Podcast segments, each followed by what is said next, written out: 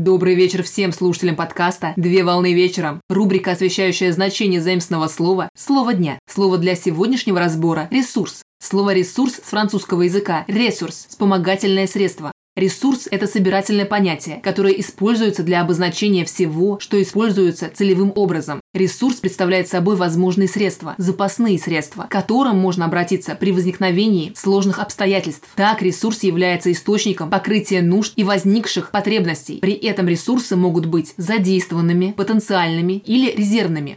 В соответствии с теорией витальных ресурсов, каждый человек является обладателем четырех экономических активов. Это денежные средства или доход, возобновляемый ресурс, время, фиксированный и невозобновляемый ресурс, знание или информация, возобновляемый ресурс и энергия или жизненная сила, частично возобновляемый ресурс.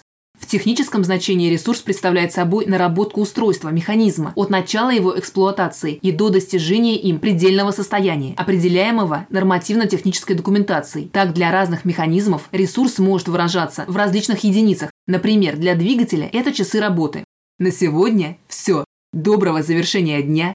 Совмещай приятное с полезным. Данный материал подготовлен на основании информации из открытых источников сети интернет с использованием интернет-словаря иностранных слов.